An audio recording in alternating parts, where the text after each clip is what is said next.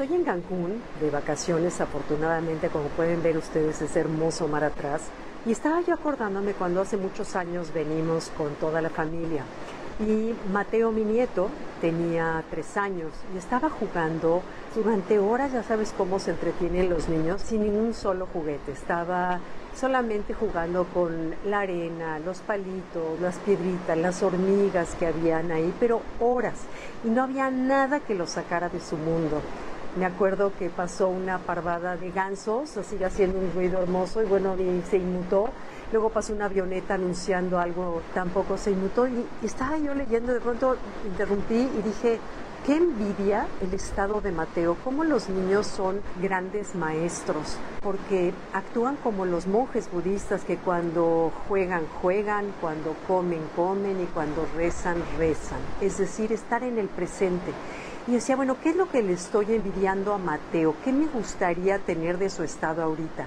Y me di cuenta que es la paz interior. Mateo tenía una paz interior perfecta. ¿Por qué? Porque estaba en el momento presente.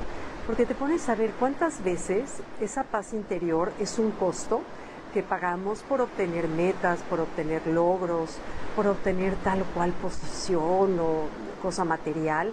Pero ¿de qué sirve obtenerlo si dejamos las relaciones hechas añicos, nuestra salud hecha añicos y la paz interna, por lo tanto, no llega como debe de llegar. Llega trastocada, llega no plena.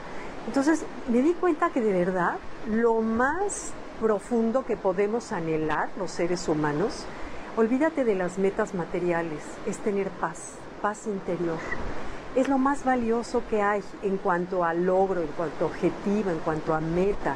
Entonces, me di cuenta, bueno, ¿qué necesito para tener esa paz? Primero, número uno, estar consciente de las veces en que fácilmente nos podemos salir de esa meta. Si no lo en la mañana lo hacemos como un propósito, como de veras hacerlo consciente que ante todo lo que tengo que fijar es que es tenerme paz y preguntarme en cada cosa que haga, que piensa, que diga, esto me da paz interior.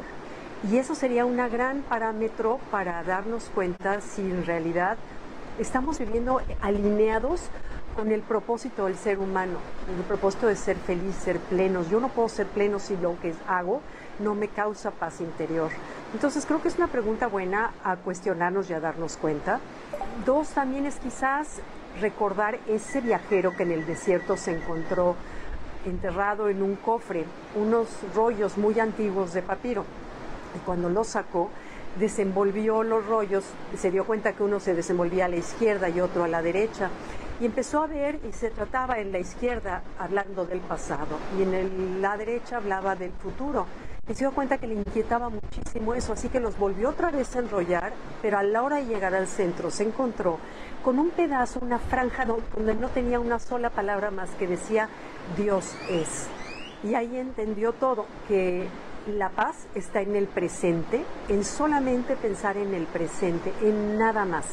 Por supuesto que hay que educar a la mente, porque el ego siempre en la mente egoica, que quiere tener cada vez una casa más grande, y por supuesto lo menos que quiere es que tengamos paz, porque el momento que yo tengo una paz interna y me conecto con el alma, en ese momento el ego empieza a reducirse. Entonces el ego va a luchar a toda costa por no, que no lo logremos. Entonces va a cuestionar, decir, a ver, sí, sí, está muy bien eso de que tengas paz, pero primero tienes que resolver esto y esto y esto y esto. Y de ahí nos dejamos llevar por la mente y ya se fue la paz por la ventana.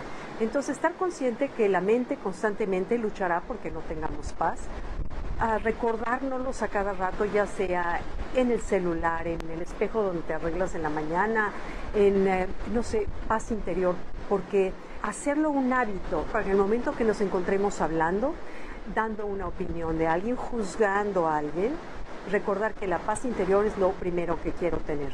Ahora, este momento presente, podemos a veces encontrar, o, lo que decían los rollos, Dios es, dices, bueno, el momento es, la vida es, podríamos decir, y en ese momento pensar que, claro, hay veces en que la, vida no está cómoda, no está fácil, eh, la vida tiene problemas, porque esa es la vida, esa es parte de la vida, pero en el momento en que me doy cuenta que la conciencia solo se desarrolla a través de la incomodidad y de la incertidumbre, pongamos un ejemplo del cuerpo. Cuando nosotros hacemos ejercicio, estamos sometiendo al cuerpo a un momento de estrés.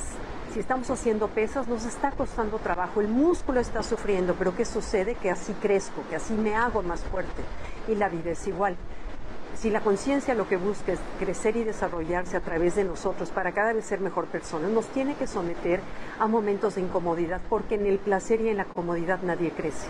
Por naturaleza, es echarnos el sillón a comer papa frita y a ver la tele, eso no provoca crecimiento. Lo que provoca crecimiento es que nos sacuda la vida, que nos mueva el tapete, que nos cuestione, que nos rete, para entonces tratar de ser personas. En el momento no, no, no nos damos cuenta, lo encontramos inexplicable, pero con el tiempo te vas dando cuenta cómo la vida es perfecta y la vida es mucho más sabia que nosotros. Y para encontrar esa paz que siempre está ahí, lo único que tenemos que hacer es visitarla, porque siempre está ahí, el alma, el corazón siempre está en paz. Lo que no está en paz es la mente. Entonces, ¿de qué manera aquieto la mente? A través del silencio, a través de la meditación, a través de escuchar música, la lectura, caminar en la naturaleza. De ese momento es como encuentro la paz. Entonces me, me acordé cómo quiero que se vuelva una prioridad en mi vida y se los quise compartir. Gracias, bye.